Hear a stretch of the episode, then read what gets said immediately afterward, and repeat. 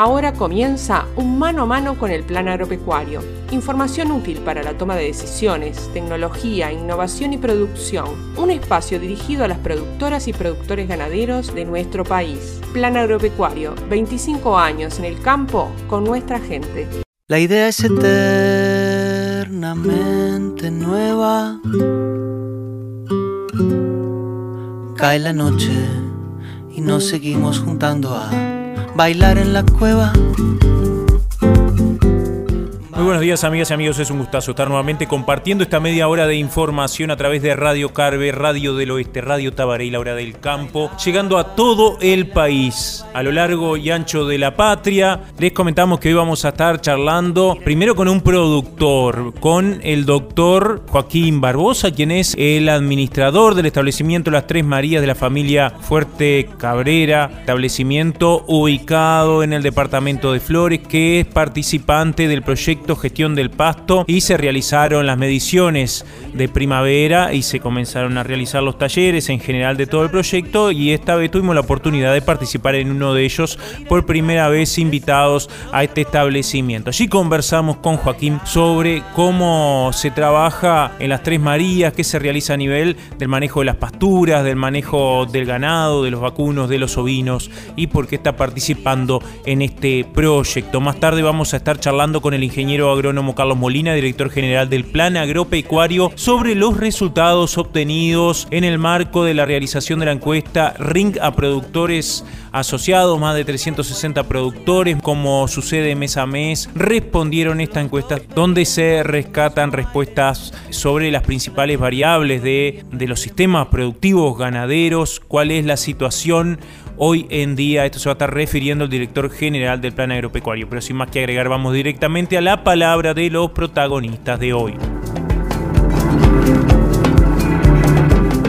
El pasado martes estuvimos en el establecimiento Las Tres Marías, eh, establecimiento que integra el proyecto Gestión del Pasto, donde se realizó el taller de primavera de este proyecto. Compartimos con varios productores de la zona, con algunos técnicos también. Esta jornada por demás interesante que comenzó en la mañana y bueno, pasado el mediodía culminó. Allí pudimos conversar con el administrador, quien está a cargo de este establecimiento, el doctor Joaquín Barbosa, con quien conversamos. Así que compartimos esta entrevista con todas y todos ustedes.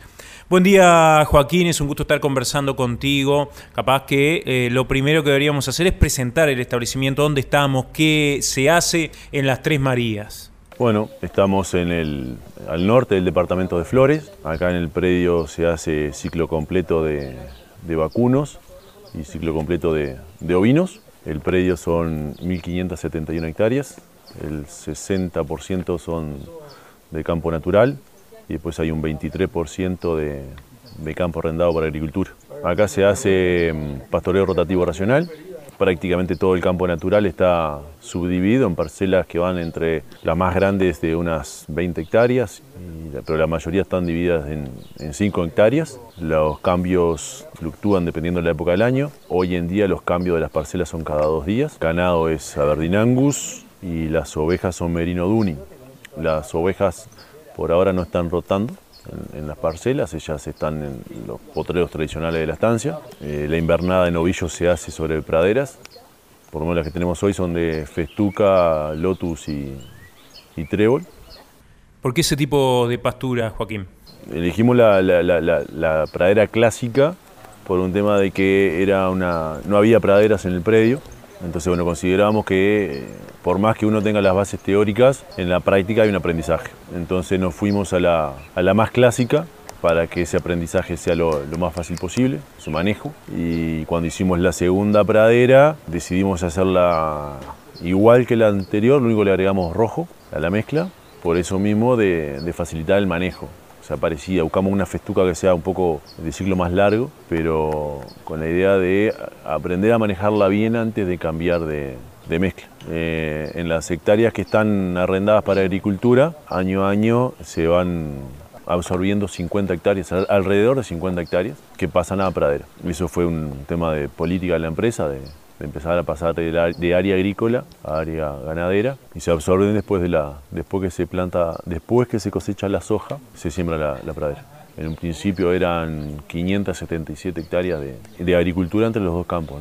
Y bueno, empezamos en este a tratar de pasar de, una, de un área a otra por una visión conservacionista. Desde el punto de vista de ellos no lo, no lo, veían amigable con el ambiente o sustentable, entonces se decidió pasar a la pastura. Tú nos comentabas que hacían un ciclo completo en vacunos. ¿Cómo es el manejo categoría por categoría? Este, hasta llegar a los novillos gordos y bueno, a la vaca preñada. Cada vez hacemos más, más inseminación artificial. El año pasado hicimos el 100% del rodeo, veníamos haciendo en las vaquillonas de primera cría y en algún otro rodeo. El año pasado hicimos el 100% y este año está, está programado hacer de vuelta en el 100% para lograr un, un avance genético más rápido y una homogeneidad. Al concentrar los partos también eso facilita la, la recorrida y, y, homogeniza los lotes. Dependiendo del año, dependiendo de eh, cómo viene el año, es la cantidad de estete precoz que hacemos. En las vaquillonas de, que están dando su primer ternero, prácticamente siempre hacemos destete precoz. Y después en los lotes de las vacas multíparas, ahí evaluamos. Depende si hay un lote que está más sentido, le hacemos destete precoz a ese lote. Este, y bueno, el año pasado terminamos haciendo destete precoz casi al, al 100%, porque buscamos... Eh, puntualmente el año pasado a cortar el entore este, lo más posible, por eso el, el, destete precoz y lo juntamos con la inseminación y previendo la, seca que se venía. Entonces quisimos preñar la mayor cantidad de vaca posible, lo más temprano posible. Después, eh, por ahora se venía recriando los, los machos y las hembras a campo. El año pasado ya pudimos echar los terneros en la pradera ya tuvimos un área de pradera destinados a ellos, que bueno, ahí estuvieron eh, el otoño y parte del invierno. Después continuaron su recría, la segunda mitad del invierno lo hicieron en, la forestación, que la teníamos reservada para ellos, y en la primavera volvieron a campo y después en, la, en la yerra en realidad separamos, las hembras siguieron a campo y los machos volvieron a las praderas. ¿Cómo se realiza el manejo de los machos? Y bueno, la idea de la que tenemos con los machos es acortar lo más posible la, invernada. Este, antes, con menos área de pradera, los recriábamos lo más posible a campo y hacíamos el último empuje en la pradera. Ahora la idea es bajarlos.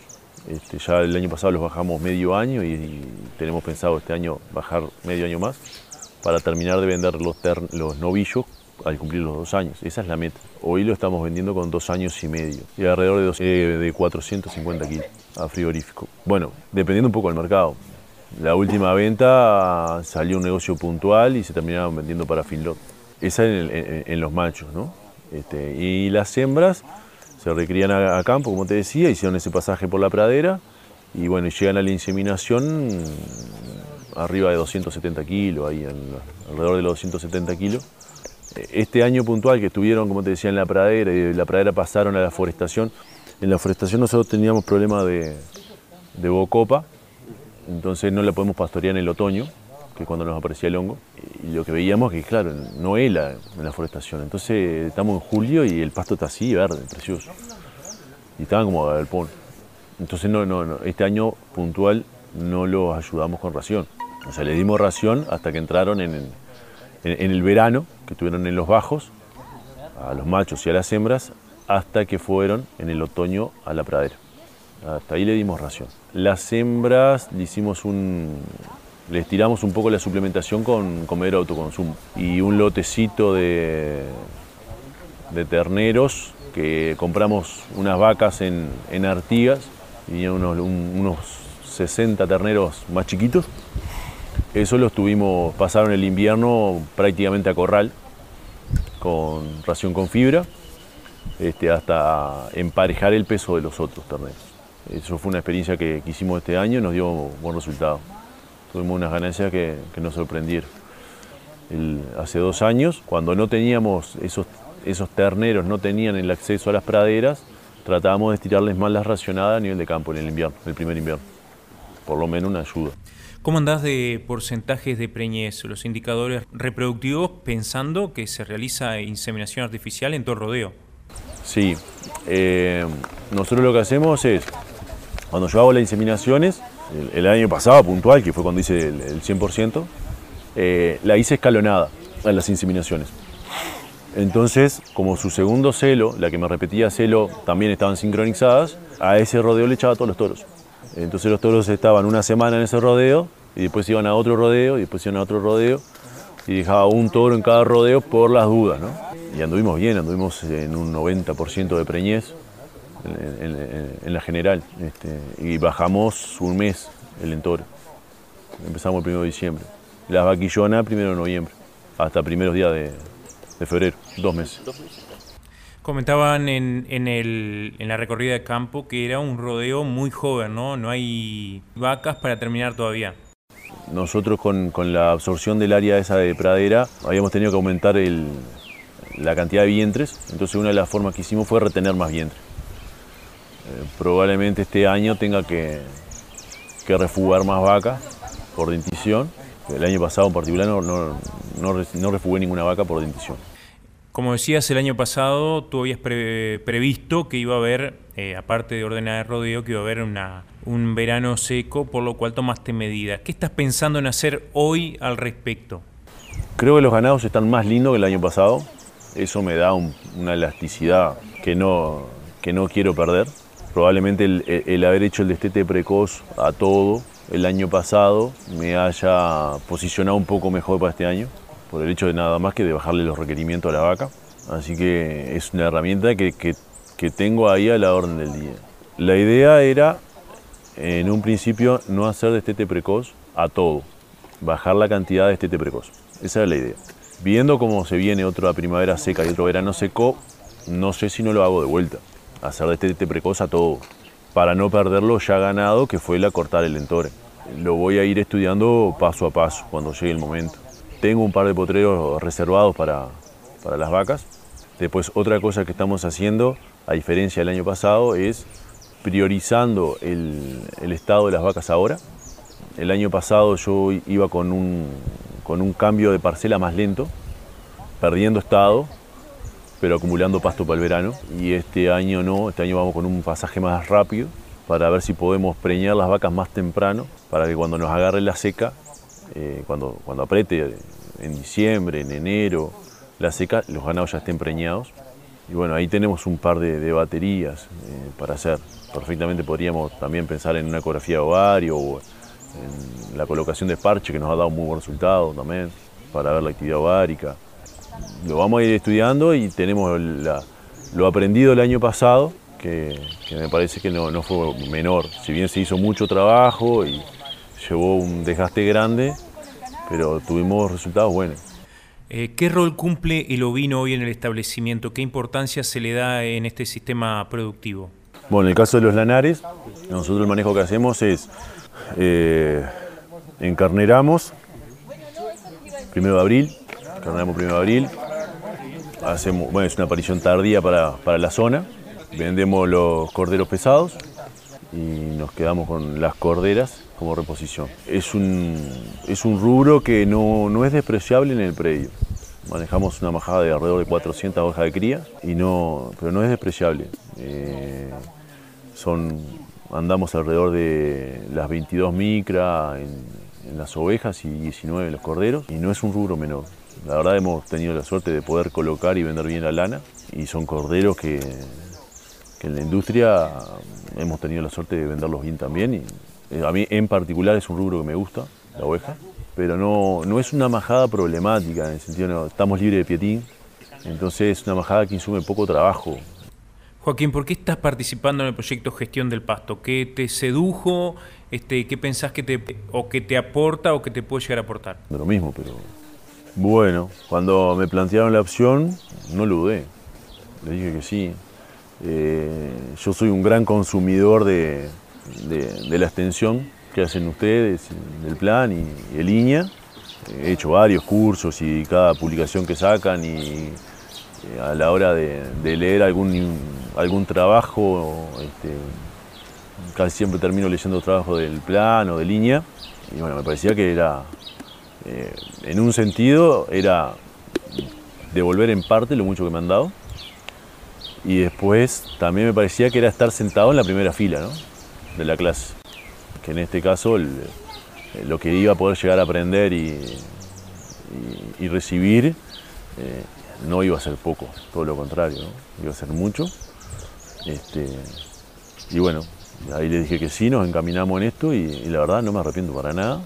Este, el tener acá cada, cada seis meses a, productores vertiendo su opinión y, el apoyo de los técnicos del plan, este, la verdad que a mí me, ayuda muchísimo.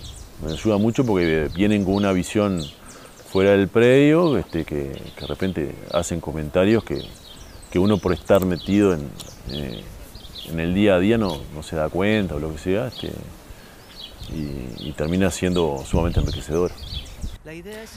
Agradecemos a Joaquín por haber estado acompañándonos en mano a mano con el plan agropecuario. Obviamente la entrevista realizada allí en el establecimiento que él administra, eh, donde compartimos esta mañana junto a él, su familia, su señora y dos pequeños que andaban recorriendo allí en la rueda del taller. Y bueno, conocer un, poco más de este productor, cumpliendo las veces de productor, porque evidentemente este toma las decisiones necesarias para que este establecimiento continúe, se mantenga trabajando, un sistema que, como él decía, está cambiando en el sentido de que se está dejando de lado la renta para agricultura y se está haciendo más ganadero en el sentido más literal del concepto ganadería. Nosotros continuamos con más mano a mano con el plan agropecuario y ahora vamos a las actividades de la institución para los próximos días.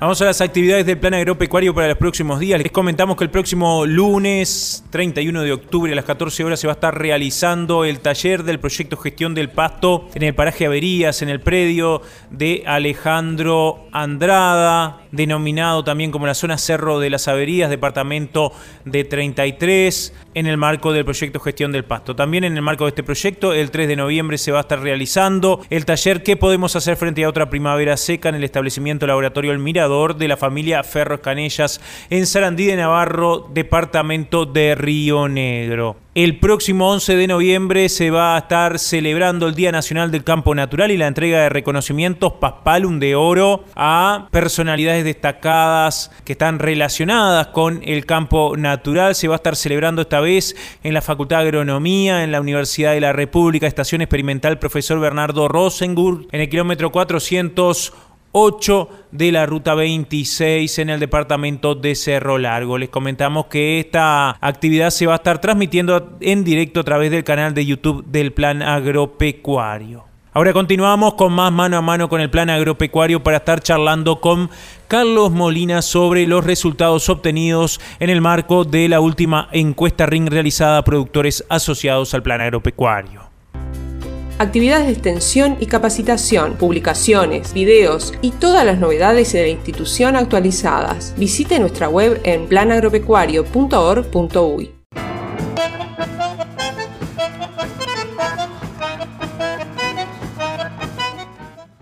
Muy bien, como comentábamos al comienzo del programa, íbamos a estar charlando con Carlos Molina, ya que recientemente se pusieron a disposición los resultados obtenidos en el marco de la última encuesta realizada a productores asociados al plan agropecuario. Más de 360 productores respondieron esta encuesta para eh, conocer cuál es la situación, el estado de situación de los establecimientos respecto a pasturas fundamentalmente y también sobre el estado de los ganados y bueno, qué están pensando en realizar previendo que se viene un verano muy complejo respecto a la disponibilidad forrajera y la disponibilidad de agua también. Buen día, Carlos. Es un gusto estar conversando contigo. Bueno, ya yendo directamente a los bifes, como se dice coloquialmente, ¿cuál es la situación actual de los establecimientos que gerencian estos productores que respondieron la encuesta Ring? Ya pensando en lo que es las pasturas. Eh, si bien comenzó la primavera, desde el punto de vista del calendario ya nos hemos consumido un tercio de la primavera, incluso un poquito más de un tercio, casi la mitad de la primavera al día de hoy, Eh, la disponibilidad de forraje eh, no ha cambiado, sigue habiendo una situación este, crítica en, un número importante de productores, al menos de los que responden la RIN, ¿verdad? La cuarta parte de los productores que responden la RIN están aún con disponibilidades de, su campo natural medido a través de la altura por debajo de 3 centímetros, que eso es una situación crítica, ya lo hemos comentado en más de una oportunidad, porque bueno, se dificulta enormemente la cosecha de pasto por parte de, de los vacunos fundamentalmente. Veníamos con un deterioro de la disponibilidad del mes de abril y a pesar de haber comenzado la primavera, la disponibilidad no se recupera. Las bajas temperaturas en, el mes de septiembre y en la primera mitad de octubre, eh, la falta de precipitaciones, bueno, no ha permitido que, este, que el campo natural reaccione y se recupere la disponibilidad. Es la primera vez este, desde que la RIN funciona, la RIN funciona desde octubre de 2020, es la primera vez que por cuarto mes consecutivo prácticamente la cuarta parte de los productores están con disponibilidades de su campo natural por debajo de 3 centímetros. Es una situación sin duda preocupante. Eh, desde el plan, bueno, la sugerencia como siempre, ¿verdad? Este, seguir de cerca, muy de cerca, la evolución de las haciendas, el monitoreo de, de la disponibilidad en los potreros que ponemos los ganados, las vacas están pariendo, entonces bueno, hay que estar muy de cerca monitoreando las haciendas y el plan tiene algunas herramientas disponibles en su página web y también a través de aplicación telefónica, como este, por ejemplo en pastoreo, que nos permite este, cuantificar o la cantidad de días o la superficie de la franja o la cantidad de animales que podemos poner este, a pastorear en un determinado lugar de manera bien objetiva, porque a eso vamos, ¿verdad? A medir este recurso este, tan importante como, como es este, la pastura de la manera más objetiva posible. Y hablando de pastura, también nos referimos a las pasturas implantadas, ¿verdad? El, campo natural, decíamos, no se recupera en su disponibilidad, pero tampoco vemos recuperación en las pasturas, ni en las praderas ni en los verdeos. La mitad de los productores tienen praderas, el 48% de los productores que responden a la RIN tienen praderas y el 74%, es decir, 3 de cada 4 nos dicen que sus praderas están en, un estado malo o muy malo. Es decir, tampoco se han recuperado hasta estos primeros 10 días de octubre que, este, nosotros hicimos la consulta de la RIN. Y con los verdeos pasa lo mismo, se pudieron este, sacar pocos pastoreos durante el invierno, con los verdeos invernales me refiero, ¿verdad? Avena o ryegrass fundamentalmente. Y la situación actual es también de, una situación este, compleja, pobre, así la definen los productores. Entonces, bueno, la insistencia en el monitoreo, en la medición objetiva, en la planificación mm, de lo que voy a hacer y en la toma de decisiones lo antes posible, ¿verdad? Carlos, una de las preguntas que se le, realizaban a los productores era teniendo en cuenta las pasturas que hoy tienen, la disponibilidad de pasto que tienen y las necesidades que estén avisorando del ganado. Si se corresponde, cuál es la situación, si es mala, si es buena, cómo fueron los resultados. O sea, más de la mitad responde que la situación es de mala a muy mala, lo que refleja lo que veníamos comentando antes, ¿verdad? De la poca disponibilidad en un gran número de establecimientos que hay de pasturas lo que sin duda este, bueno, eh, hace que, este, que la situación sea bastante complicada en este inicio de primavera, al menos mirando el calendario. ¿Cuál es la percepción que tienen respecto a los rodeos de cría? ¿Cuál es su estado en general, eh, teniendo en cuenta las respuestas de estos productores? El rodeo de cría se mantiene en términos generales en la misma situación que el mes pasado, hay este, un 11% de los productores que tienen su rodeo por debajo de 3,5 de la condición corporal. Eso es una situación crítica, pero ese nivel se mantiene. Lo que baja es la cantidad de productores que tienen su rodeo en condición corporal este, por arriba de 4. Eso parece normal porque las vacas están pariendo y enseguida que las vacas paren empiezan a perder estado, primero porque empiezan a criar el ternero y además por la baja disponibilidad de forraje que comentábamos antes. Es decir, es esperable esta caída en la condición corporal de la vaca inmediatamente al parto. Dada esta situación y dado los pronósticos climáticos que todos conocemos, le preguntamos a los productores si estaban pensando en ajustar la carga. La mitad de los productores nos dice que sí, que está pensando en ajustar la carga, dada la situación en la que están este, pasando y, dado los pronósticos, a pesar de los precios, el 66% de los productores maneja como única opción de ajuste de carga la venta de Hacienda. Este, eso sin duda que, es una decisión que están planificando los productores este, anticipadamente, este, bueno, por la situación en, la que estamos eh, inmersos de disponibilidad de pasto y de pronósticos climáticos. si, nos metemos más en el tema suplementación, todo el año, eh, eh, este 2022, ha habido un volumen importante de productores que responden la RIN que han estado suplementando durante todo el año. Entre el 60 y el 65% de los productores que responden la RIN han suplementado alguna categoría, de preferencia los terneros y las terneras. En este momento, eso ha descendido, hay un descenso, el 38% de los productores está suplementando, es decir, menos que el mes pasado, parece razonable esa, esa situación por, por el momento en el que estamos y porque, bueno, este, hay ganado que está pariendo y los productores se están preparando para otro tipo de suplementación. ¿Por qué decimos esto? Porque le preguntamos a los productores si estaban pensando en hacer, este, por ejemplo, destete precoz, dada la situación que hemos descrito, y la mitad de los productores nos dicen que sí, que están pensando en hacer destete precoz. Es decir, están dejando de suplementar las categorías que suplementaron durante el otoño y el invierno, que es decir, son los terneros y las terneras nacidos el año pasado, y ya están preparando y planificando la suplementación de los terneros que están naciendo ahora para, bueno, favorecer a esas vacas que están en una, en una condición corporal compleja para preñarlas temprano. El 50% de los productores están pensando en hacer destete precoz de los que responden la RIN. Como recordatorio, el Plan Agropecuario y el Banco República han firmado un convenio hace pocos días que este, bueno, facilita el acceso a la financiación para la ración de destete precoz, para realizar un destete precoz. Así que bueno, hay una herramienta disponible ahí este, para todos los productores que apunta a, bueno, al uso de esta herramienta como es este, el destete precoz, que puede, puede venir muy bien dependiendo de la situación de cada predio, por supuesto, dependiendo de la situación de cada establecimiento. Hay que analizar detenidamente con un técnico si es conveniente y bueno, hay una herramienta que facilita que es ese convenio BROW Plan Agropecuario. Y para terminar, las preguntas clásicas. Bichera y ahora que hemos agarrado este, también como pregunta clásica, hemos este, incluido el tema garrapata, este, por, la importancia que tiene. Dada este, eh, la, condición del, mes de septiembre, que aún ha sido bastante frío, la incidencia de la bichera, el 86% de los productores responde que es baja en sus establecimientos.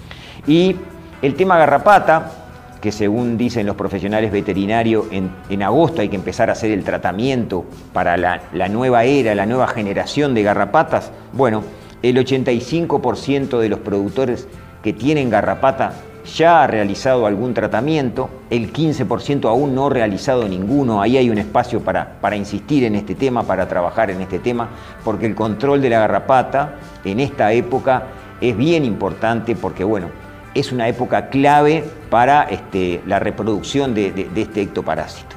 Así que en definitiva una RIN que nos deja una situación aún compleja, a pesar de haber ya transcurrido un tercio de la primavera, este, nos deja productores tomando decisiones para ajustar la carga, para ajustar la oferta y la demanda de pasto, productores pensando en hacer destete precoz, y nos deja productores también dispuestos a trabajar eh, agrupadamente en un grupo de su zona con otros productores por un técnico coordinado por el plan agropecuario.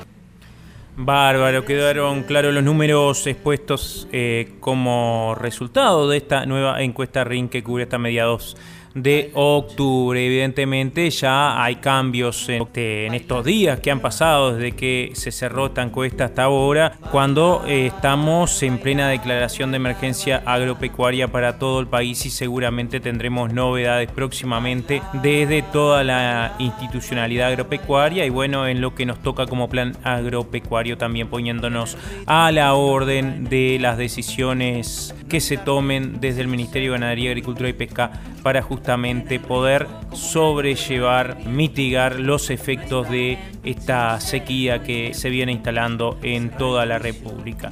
Cerrar los ojos, oír el clac con que se rompen los cerrojos, cerrar el juicio. Amigas y amigos, ha sido un gustazo haber compartido otra emisión de Mano a Mano con el Plan Agropecuario. Saludamos a quienes nos oyen a través de Radio del Oeste de Nueva Albesia, que sabemos que son muchos. Un abrazo muy especial al amigo Gustavo Travieso, quien pone en el aire este programa en esa radio, este que tuvo la deferencia de saludarnos en el día del periodista y obviamente retribuimos ese saludo ya que fue el fin de semana pasado cuando se conmemora, se celebra el Día de los Comunicadores, de los periodistas y también los trabajadores de los medios de comunicación. Así que está el saludo en nombre de Gustavo realizado a todo los comunicadores, periodistas y trabajadores de los medios de comunicación. También saludamos a quienes nos escuchen a través de Radio Carve, de Radio Tabaré de Salto y de la Hora del Campo. Hasta la próxima semana cuando nuevamente compartamos mano a mano con el plan agropecuario. Bailar como creencia, como para continuar compartiendo información y poniendo a su disposición herramientas para la producción ganadera de nuestro país. Plan Agropecuario, 25 años en el campo con nuestra gente.